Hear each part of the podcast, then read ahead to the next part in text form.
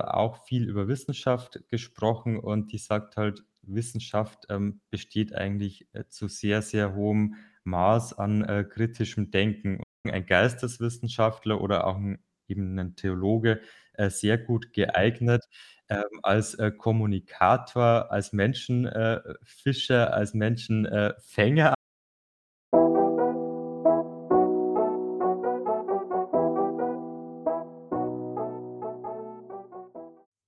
Herzlich willkommen, liebe Zuhörerinnen und Zuhörer bei Kosmos Funk, dem Podcast-Kanal rund um das Thema Lernen. Mit dem Podcast will ich euch für das Lernen begeistern mit einem Kosmos aus möglichen Lernwegen. Ihr werdet Geschichten von unterschiedlichen Menschen hören mit ihren eigenen persönlichen Erfahrungen zum Lernen. Aus jeder Episode könnt ihr Tipps und Tricks mitnehmen, wie Lernen in der täglichen Arbeit und auch im Leben gelingen kann. Mein Name ist Alfred Ziedelmeier, der Host und Moderator von Kosmosfunk. Und nun geht es direkt rein in die Episode. Viel Spaß! So, ich sage wieder herzlich willkommen, liebe Zuhörer von Kosmosfunk, zu einer weiteren Folge und diesmal mit dem Arbeitstitel äh, lernen mit Blick in die Zukunft. Und zwar aus dem Grund, weil unser heutiger Studiogast äh, oft mit dem Rücken äh, zu sehen ist auf Bildern und mit dem Blick nach vorne. Ein begeisterter Sportler, Fotograf und Cinematograf, äh, studierter Theologe und jetzt in der IT unterwegs, auch da wieder eine Brücke zwischen Geisteswissenschaft und digitaler Transformation. Und ich sage erst einmal herzlich willkommen, Christian Bemmal. Ja, danke, lieber Alfred, dass du mich eingeladen hast. ja, Christian oder Dr. Christian, so viel Zeit muss sein. ah, das braucht es nicht, das ja. braucht's nicht. Also mich freut es total auch, dass wir beide es wieder geschafft haben. Jetzt haben wir äh, vor kurzem ja bei dir einen, Podcast gemacht und wir kennen uns auch schon ein bisschen länger, auch noch vor Corona, auch schon mal physisch getroffen. Und ja, ich denke, ich kenne einige Fakten von dir, aber für diejenigen, die dich noch nicht kennen, mal kurz die Vorstellung. Working Out Loud hast du auch schon gemacht. Fünf Fakten von dir, die dich charakterisieren, die dich beschreiben. Ja, ähm, sehr gerne. Auf jeden Fall nochmal danke, Alfred, dass du bei mir auch immer so am Ball bleibst. Das muss ich jetzt noch vorne wegschicken, weil bei mir das dauert einfach manchmal, bis ich dann wirklich auch Zeit finde, weil ich so viele verschiedene Sachen mache. Aber beim Alfred bin ich mir sicher, wenn wir irgendwie was planen, wir bekommen das auf jeden Fall immer durch. Und so freut es mich jetzt umso mehr, dass die Folge in deinem Podcast heute tatsächlich stattfindet.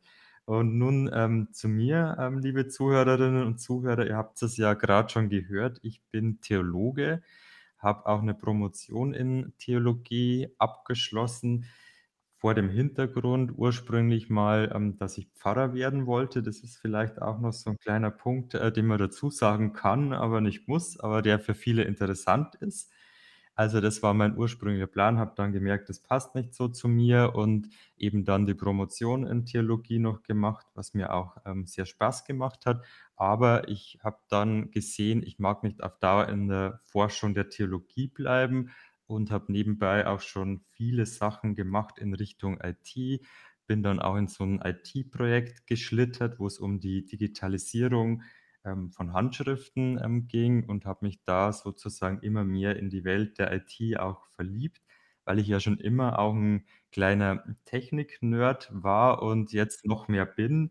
Also der Alfred hat es ja gerade auch schon angedeutet, ich bin begeisterter Fotograf und auch Filmemacher oder Cinematograf, je nachdem, wie man es halt ähm, nennt. Also mich interessieren äh, technische Geräte und äh, die Frage, was man mit den äh, Sachen sozusagen auch machen kann. Und ich bin immer auch äh, ganz vorne mit dabei, wenn es um neue Technologien geht. Wenn neue Kameras auf den Markt kommen, dann verfolge ich das sehr intensiv, auch wenn ich nicht immer die neueste haben mag oder auch kann. Aber das ist was, das begeistert mich sehr stark. Und in diesem Zug habe ich auch einen Blog gegründet, chrisvision.com, wo es eben gerade um solche Zukunftstrends geht. Also da geht es einerseits auch viel um Kameras und auch um Technik, aber eben auch um Zukunftstrends aus den Bereichen Zukunft der Arbeit und Zukunft der Mobilität. Und da haben wir mit dem Alfred eigentlich ganz am Anfang dieses Blogs schon mal 'n Video gemacht zu, äh, Working Out Loud und auch, wie sieht die, Welt der Arbeit in unseren Augen in der Zukunft aus. Das war jetzt vor circa 2 Jahren, wo wir da angefangen haben und sozusagen auch das erste Interviewvideo gemacht haben. Und da habe ich jetzt aber erkannt, äh, mit diesen Interviewvideos, das ist sehr aufwendig. Man muss auch immer direkt, äh, vor Ort sein, wenn man's schön machen will. Und das hat mich dazu bewogen, dann tatsächlich auch noch 'n Podcast zu gründen, Chris Vision, äh, Talk, wo's eben jetzt auch um die Themen, äh, Zukunft der Arbeit geht und Zukunftstrends und wo wir gemeinsam ja auch schon 'ne Folge aufgenommen haben. Ja, das denke ich, waren jetzt diese 5 Punkte. Ähm, man hört raus, ich bin vielfach interessiert und das Thema Lernen, das ist mir natürlich auch sehr, sehr wichtig und ich habe mir viel schon, äh, selber beigebracht, aber auch viel an der Uni gelernt und deshalb kann ich da, glaube ich, auch sehr gut unterscheiden, äh, wie man was lernt und welche Methode man anwendet und habe da jetzt auch schon 'n breites Spektrum kennengelernt an Möglichkeiten, um zu lernen. Mhm. Ja, super. Ja, also ich habe ja letztens auch wieder 'ne 'ne Folge gedreht mit 'ner auch Geisteswissenschaftlerin zufällig, ähm, wo es ja auch darum ging, wie starten wir das Lernen? Also, was steckt bei dir denn so an bisschen was hast du ja schon anklingen lassen, aber was ist so dein dein 1. Startpunkt, also dein Why? Wie fängst du dann an? Also, kommen wir vielleicht im Laufe des Gesprächs noch mit drauf, aber erst einmal das das das Why, also die Antreiber, du sagst ja hast ja nicht umsonst auch Vision in deinem deinem Titel drin. Also, was strebst du noch an oder wie wie gehst du's dann auch an, äh Ja, also da muss ich jetzt direkt mal mit Werbung für das Theologiestudium anfangen. Okay. Im Theologiestudium ist ja auch sozusagen Philosophie mit dabei im Grundstudium, also 4 Semester studiert man auch Philosophie und da war einer der ersten Punkte, ähm, die Frage, was auch die, äh, Philosophie antreibt und, ähm, das ist sozusagen ja eben die Lehre von der Weisheit und, ähm, was der Antreiber ist, das ist immer die Neugier. Und das ist tatsächlich bei mir der Ausgangspunkt für Lernen. Also, nehmen wir mal das Beispiel, ich, ähm, bin jetzt Fotograf und mag da einfach besser werden und, ähm, die Neugier, ähm, was man da alles machen kann und auch vielleicht, wenn man sieht, was andere mit, äh, Fotografie bewegen können, das ist für mich so 'n Antreiber, ähm, dass ich mir denke: „Okay, vielleicht will ich das jetzt auch mal näher wissen und, äh, wie kann ich das jetzt, ähm, sozusagen umsetzen?“ Oder ich denke mir, ich lese 'n Lebenslauf von jemandem, der ist eigentlich sein ganzes Leben lang, sagen wir mal, Industriemechaniker gewesen und plötzlich, äh, wird der Profifotograf und ist total erfolgreich und dann frage ich mich halt: „Wie hat der das geschafft?“ Und, äh, dann kann man einfach mit unseren heutigen technischen Hilfsmittel, also sagen wir mal Google, herausfinden, wie der das geschafft hat und das, ähm, gibt dann auch wieder, ähm, Mut. Also, das ist ein weiterer Faktor, äh, dass auch ich jetzt zumindest, ähm, versuchen kann, ähm, besser zu werden und mir das Ganze beizubringen, also Fotografieren, äh, beizubringen. Und dann, ähm, kann man jetzt in meinen Augen halt verschiedene Wege wählen heutzutage, wie man sich Fotografieren beibringt. Also, geht natürlich über 'n offiziellen Kurs oder auch 'ne Ausbildung als Fotograf, ist halt auch sehr langwierig und ich muss jetzt auch sagen, ähm, die Fotografieausbildung, das wäre jetzt für mich halt, ähm, gar nix. Das ist halt auch sehr eintönig manchmal und halt auf bestimmte Inhalte konzentriert und das kann ich mir nicht aussuchen, was ich da lernen würde. Deshalb habe ich den Weg halt gewählt. Ich bringe mir das, ähm, selber bei und vielleicht auch zusammen, äh, mit anderen, also soziales Lernen dann. Und, ähm, dann ist die nächste Frage: „Wie bekomme ich jetzt an das Wissen?“ Ähm, beim Fotografieren ist natürlich einfach, man kann, äh, sehr viel über YouTube und andere, äh, Plattformen lernen. Man könnte sich, ähm, auch, äh, Workshops buchen, dann mit echten, ähm, Fotografen. Das wäre auch 'ne Möglichkeit, aber das ist halt sehr teuer. Ich bin ja immer der Ansicht, man muss nicht immer Geld ausgeben, um jetzt, äh, was zu lernen. Deshalb wäre halt jetzt so YouTube sozusagen mal die erste Anlaufstelle, wo man, äh, tolle Fotografen, ähm, kennenlernt und auch findet, die auch Tutorials anbieten. die wollen natürlich dann auch irgendwann mal was verdienen. Also, das heißt, man kann denen Presets abkaufen, also so Voreinstellungen für die Fotos, ähm, aber man muss, äh, nichts abkaufen. Jetzt leben wir aber auch in der Zeit, wo, äh, sehr viel bei YouTube ist. Also, deshalb muss ich mir halt dann immer die Frage stellen: „Ist das, was ich da jetzt grad mir anschaue, wirklich gut?“ Und kann ich davon ausgehen, dass, äh, der mir das richtig erklärt? Also, Beispiel ist, wenn ich grad 'ne Funktion in Photoshop suche, dann google ich erst mal und dann ist tatsächlich halt so, dass du 10 Videos findest und vielleicht sogar ein Video mit sehr vielen Klicks, aber das Video behandelt jetzt sozusagen nicht mein Problem oder ist total schlecht, ich muss weiterklicken, äh, was natürlich nervig ist. Und, ähm, wir haben ja alle wenig Zeit, weil grad ich mache das ja alles nebenbei. Deshalb stellt sich dann die nächste Frage, ähm, kann ich dieses Wissen nicht irgendwo, äh, in 'ner höheren Qualität kriegen, beziehungsweise ich nenne das immer kuratiert. Also, Genau. dass jemand sich schon Gedanken drüber gemacht hat, ähm, wie der Wert oder wie qualitativ hochwertig dieser Kurs dann ist. Und da kommen halt dann sozusagen bezahlte Online-Workshops ins Spiel. Da mache ich jetzt grad wieder einen, ähm, zu, äh, Fotografieren, äh, für Firmen. Das ist natürlich halt einfach 'ne höhere Liga, wo man eben Geld hinlegt und dann auch was Besseres dafür bekommt, wie das halt, was, ähm, sozusagen nix kostet. Und da gibt's halt auch für mich jetzt ganz viele Plattformen, also Udacity, das finde ich auch noch sehr toll, weil, ähm, das ist 'ne Plattform, da kann man mache ich grad 'n Marketingkurs, äh, da kann man eben auch solche Kurse belegen und hat 'n, äh, Mentor sogar, äh, der einem, äh, direkt hilft, wenn man, äh, konkrete Fragen hat. Und man arbeitet auch an Beispielen, die man dann als Projekte wieder einreichen muss. Die werden dann sozusagen überprüft, ob das passt und dann kriegt man wieder, äh, Feedback. Und so ist es auch 'n interaktives, ähm, Lernen, was ich halt auch, ähm, tatsächlich, ähm, sehr toll finde, wenn man jetzt nicht nur konsumiert, sondern wenn man eben auch Feedback bekommt und dann an echten Projekten arbeitet.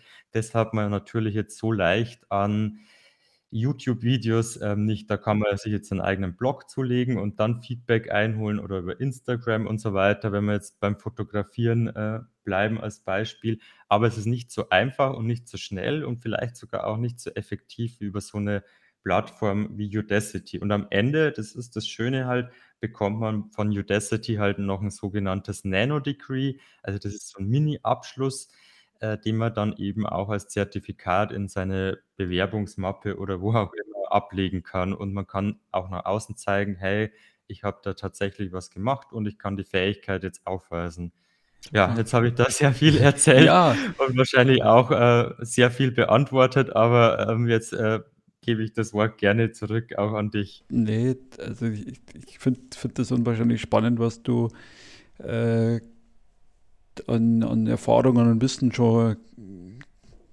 gemacht hast und auch und auch teilst und immer wieder in deinen Blogs auch nicht müde wirst, äh, so was zu teilen und und auch heute gleich wieder sprudelst so vor vor Ideen.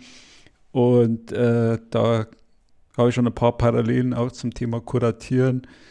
Äh, gibt's ja auch in der in der Lerne Corporate Learning Community, ähm, eine Content Curation, äh, Gruppe, die sich drum kümmert eben oder auch 'n Lernpfad geschrieben hat, wie kann man eben Fake News und Content gut kuratieren. Auch intern merkt man natürlich auch mit den ganzen Lernangeboten von LinkedIn Learning und und Google, äh, Zukunftswerkstatt. Da muss man natürlich auch gucken, was passt und was ist wie gut, äh, aufbereitet. Also, ich denke, das das wird uns alle, äh, mit der ganzen Informationsflut, wie du gesagt hast, YouTube ist ja mittlerweile der Lernkanal schlechthin, wo die Menschen halt draufgehen und dann muss man halt gucken, wie gut ist der Inhalt. Also, das das gefällt mir schon mal, äh, ganz gut. Und, ähm, wenn ich da noch mal einhaken darf, hast du trotzdem, wie du zu Beginn schon gesagt hast, dir Methoden angeeignet, die du zu bestimmten Situationen dann eben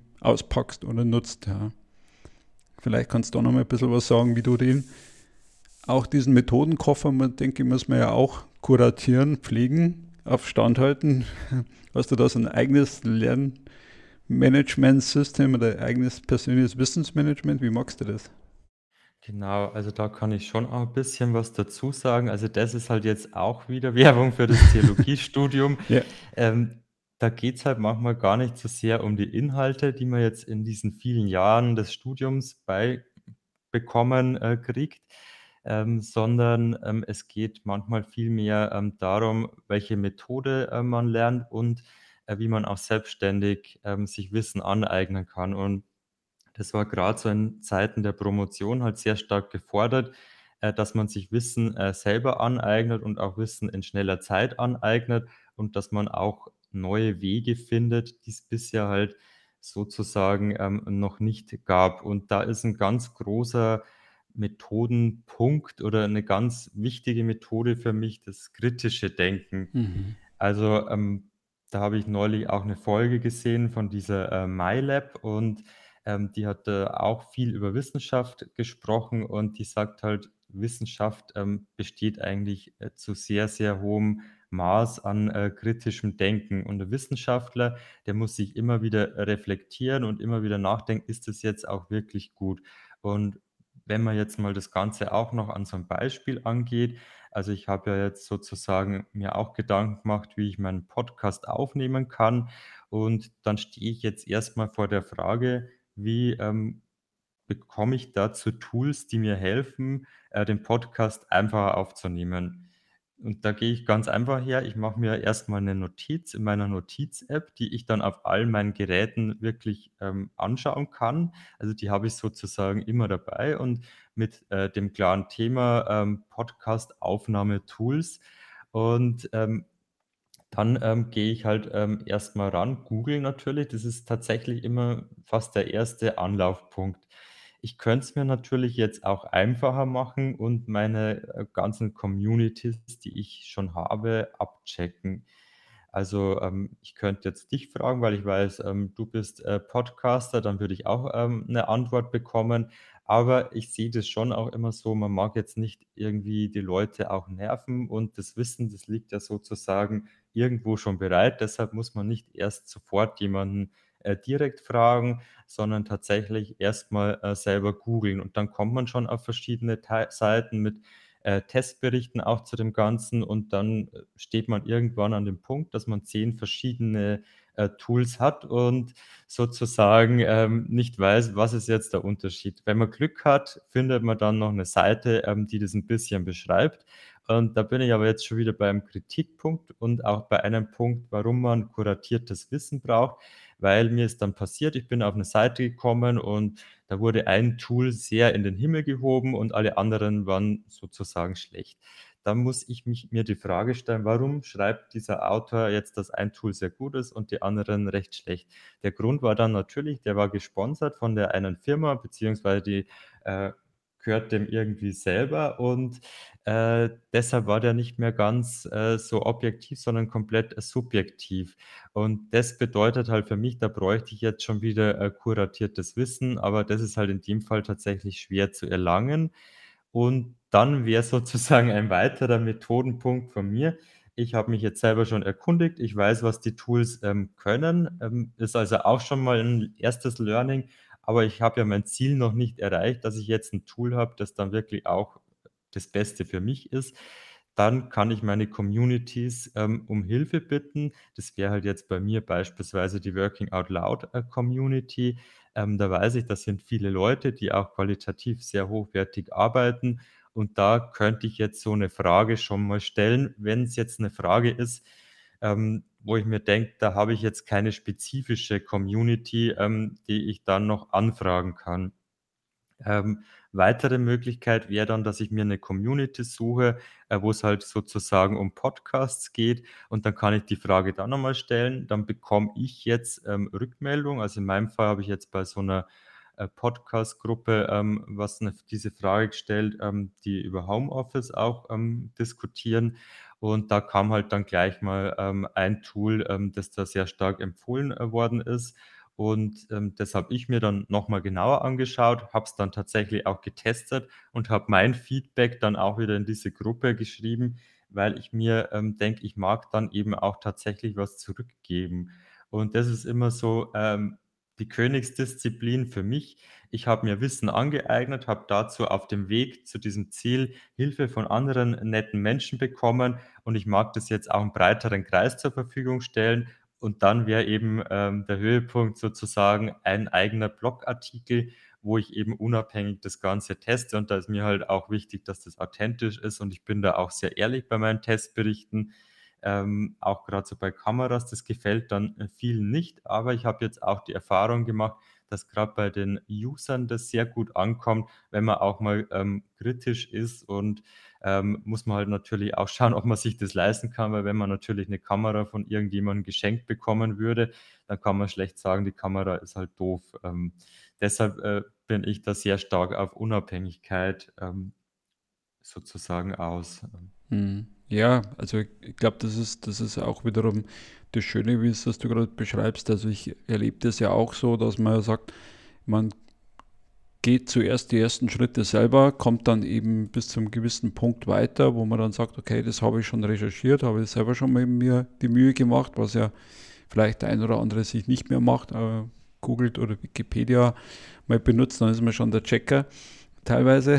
Mhm. Und äh, dann eben nochmal guckt, okay, wie gehe ich jetzt da spezifischer und klarer ran, dann kann ich, werde ich auch spitzer mit meiner Frage und kann dann eben auch für mich dann eben einen Mehrwert rausziehen, wo ich dann sage, genau das ist es, was ich jetzt brauche. Und äh, habe dann auch dadurch wieder eben mehr die Möglichkeit, dort auch wiederum äh, qualitatives Feedback wieder zurückzugeben und, und, dann, dann das Ganze auch zu bereichern und das Ganze dann im iterativen Prozess und Feedback und, und Antworten dann eben zu spielen und, und mehr Wissen zu generieren von dem Ganzen. Das finde ich dann immer sehr schön. Ja, vielleicht, dass ich da auch noch mal kurz ein bisschen einhaken darf. Und das ähm, ist mir auch ganz wichtig zu sagen. Also ich habe es ja auch vorhin schon angedeutet, unsere Zeit ist halt eine Zeit, wo es einfach sehr viele Angebote gibt. Und, ähm, ob das jetzt der Fall ist, wenn man ein Hotel sucht und das perfekte Hotel haben will. Und irgendwann wird man auf dieser Suche, ähm, komplett, ähm, verrückt und ist total genervt, weil es einfach zu viel Angebote gibt. Und so ist es jetzt auch bei diesen Podcast-Tools. Ähm, da kann man müsste man wahrscheinlich 100 Tools durchsuchen und 100, ähm, Listen machen mit Pro und Contra. Man könnte es sich auch einfacher machen, indem man einfach mal was ausprobiert und, äh, sozusagen schaut: „Komme ich mit dem Tool klar?“ Und, ähm, wenn ja, dann passt's, dann habe ich mein Learning eigentlich schon Genau. und wenn nicht, äh, dann halt nicht. Ja. Ähm, kann man natürlich auch auf die Nase fliegen, aber in so 'nem Fall, da fällt man halt jetzt auch relativ weich. Es gibt überall fast kostenlose Testversionen und wenn man das dann tatsächlich bei 2 bis 3 Sachen ausprobiert, dann weiß man sehr schnell, passt's oder passt's nicht. Also, das ist mein Appell, wirklich in der Praxis ausprobieren, bevor man sich zu lange 'n Kopf in der Theorie Ja. macht. Ja, und, auch das äh, gehört für mich zum, zum Lernen mit dazu, Entschuldigung, dass man eben mal erste Schritte selber geht und dann eben merkt, dann Kurs korrigiert und sagt, okay, das war jetzt vielleicht doch die, die, die Freeware, ich muss jetzt vielleicht doch auf die Premium-Ware gehen und mir dann eben äh, investieren und mehr Komfort wieder und Sicherheit dann für mein, für mein äh, Hobby auch äh, geben, weil wie gesagt, eine Säge, die nicht, die nicht schneidet, äh, sage ich auch immer äh, beim, beim Wissensarbeiter, ist es ja ähnlich, wenn das Werkzeug stumpf ist, dann muss man sich eben was Neues kaufen oder was längerlebiges oder auch beim Sport, du bist ja auch Sportler, du wirst das ja auch merken, dass man eben Sachen äh, beim Fachhandel oder qualitativ gute Sachen kauft, die kauft man meist nur einmal und die anderen Dinge kauft man halt dann öfter, ja. Also von dem her.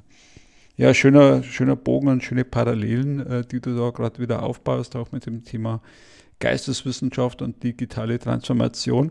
Das wäre jetzt noch so ein Themenfeld gewesen, wo ich nochmal gern rein spüren möchte bei dir. Wie erlebst du das jetzt gerade? Ähm, auch, dass diese Kompetenzen, die du hast, wie du gerade eben gesagt hast, Philosophie und, und Geisteswissenschaft jetzt auch in der IT gefragt werden oder gefragt her werden, als wie vielleicht noch vor Jahren, sag ich jetzt. Mhm.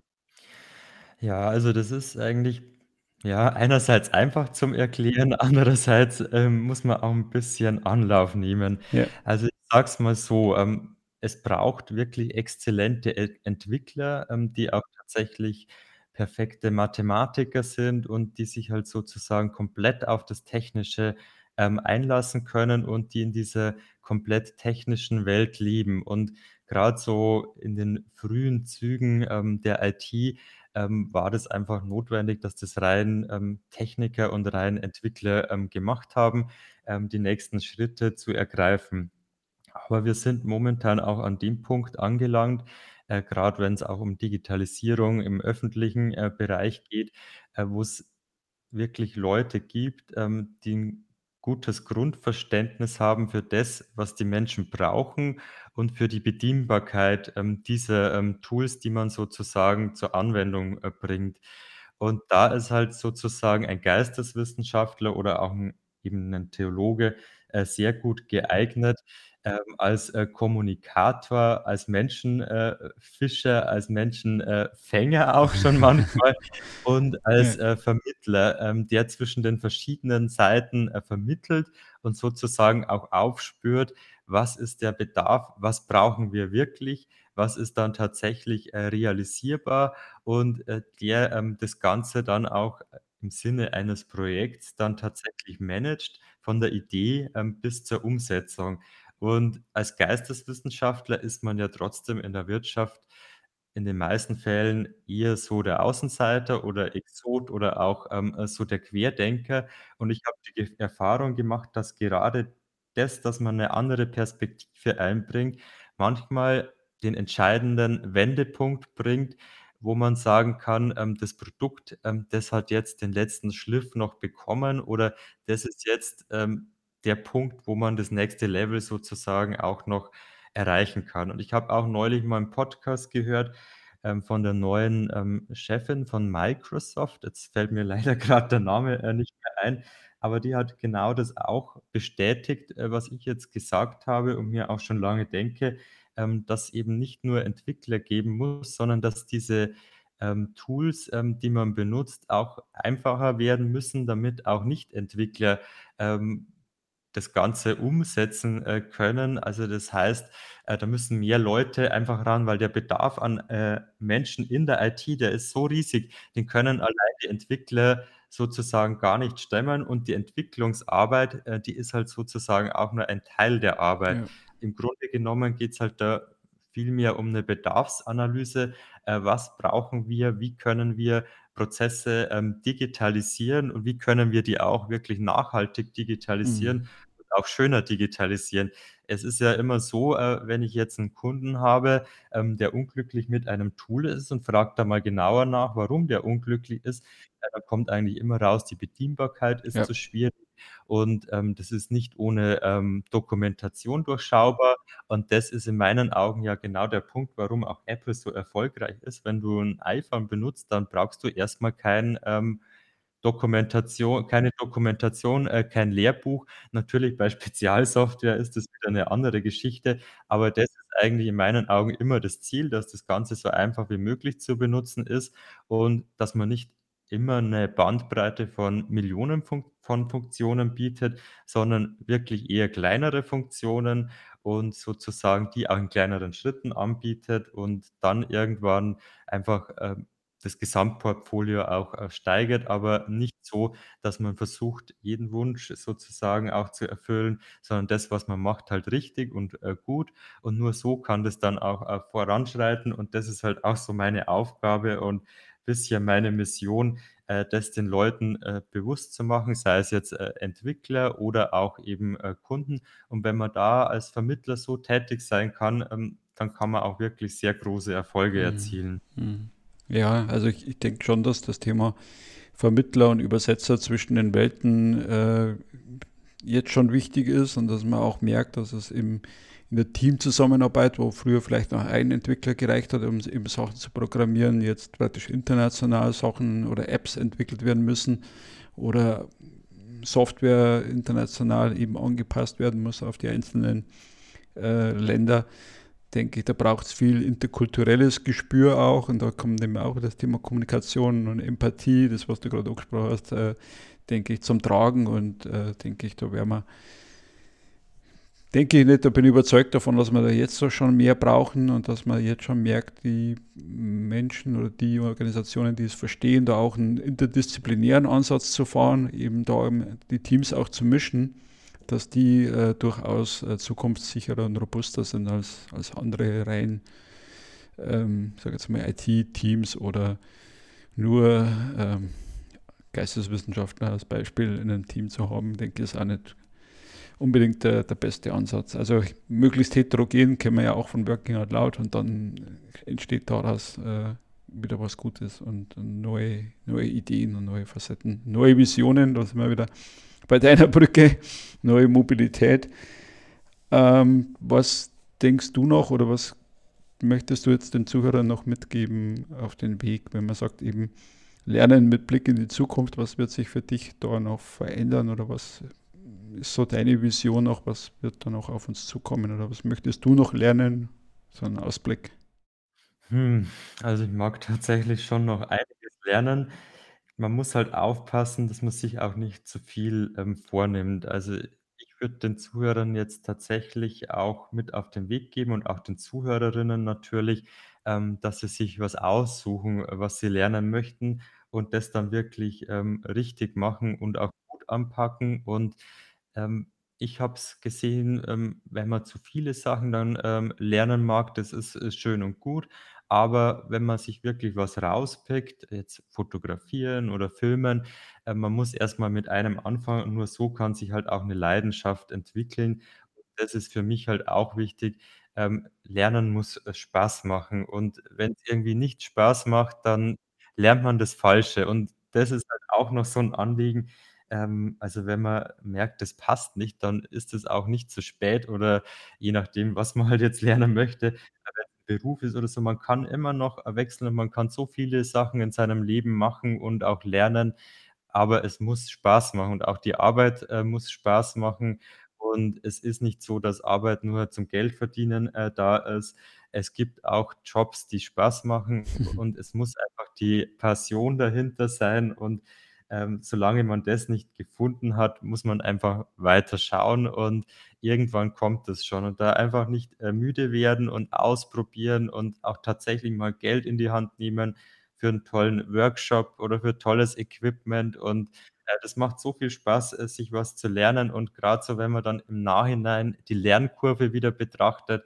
Wenn ich jetzt zurückblicke, ich wollte vor 'nem halben Jahr 'n Podcast anfangen, habe null Ahnung gehabt, wie man so was anpackt, wie man das technisch umsetzt, äh, wie man das Ganze von der Struktur her aufbaut, wie man zu Gästen kommt und so weiter. Und jetzt kann ich das wirklich, äh, von mir behaupten, dass ich, äh, das drauf habe bis hin zur Audio-Nachbearbeitung, kenne jetzt die aktuell besten Tools, muss mich nur endlich mal für eins entscheiden, ähm, das ich da benutze.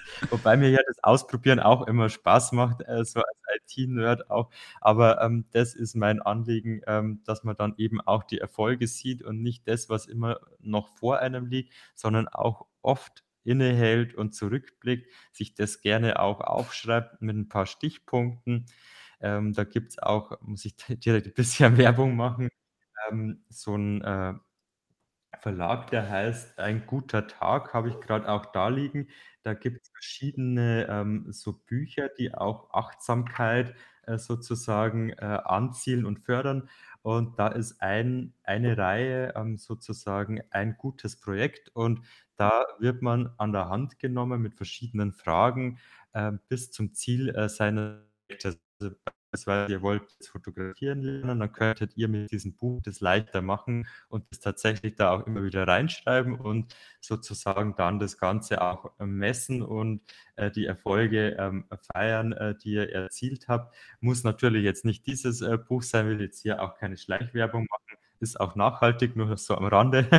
Aber, äh, das kann man auch mit 'nem ganz normalen Buch machen und, äh, das ist auch noch so 'n Tipp, schreibt die Sachen mal echt auf, nicht nur digital, sondern, äh, wirklich auch mal, äh, bisschen stärker, äh, visuell. Äh, mit 'n Füller mache ich das immer oder auch mit'm Kugelschreiber.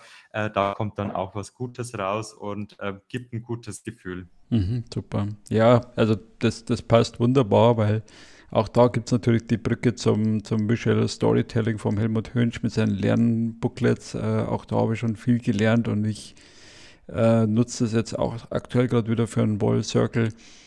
Ähm, ich finde das absolut wertvoll, auch in der Retrospektive. Ich mache das jetzt über Getting Things Done äh, schon weekly, praktisch, was hat man die Woche über gut getan oder was ist gut gelungen und natürlich auch am Abend immer schön physisch auch nochmal niederschreiben, bevor man ins Bett geht, äh, die Gedanken nochmal so ein Braindump ähm, oder Mindsweep, äh, so Methoden, wo man dann eben nochmal den, den Kopf leer kriegt und äh, sich bewusst ist, was man eigentlich viel geschafft hat den ganzen Tag.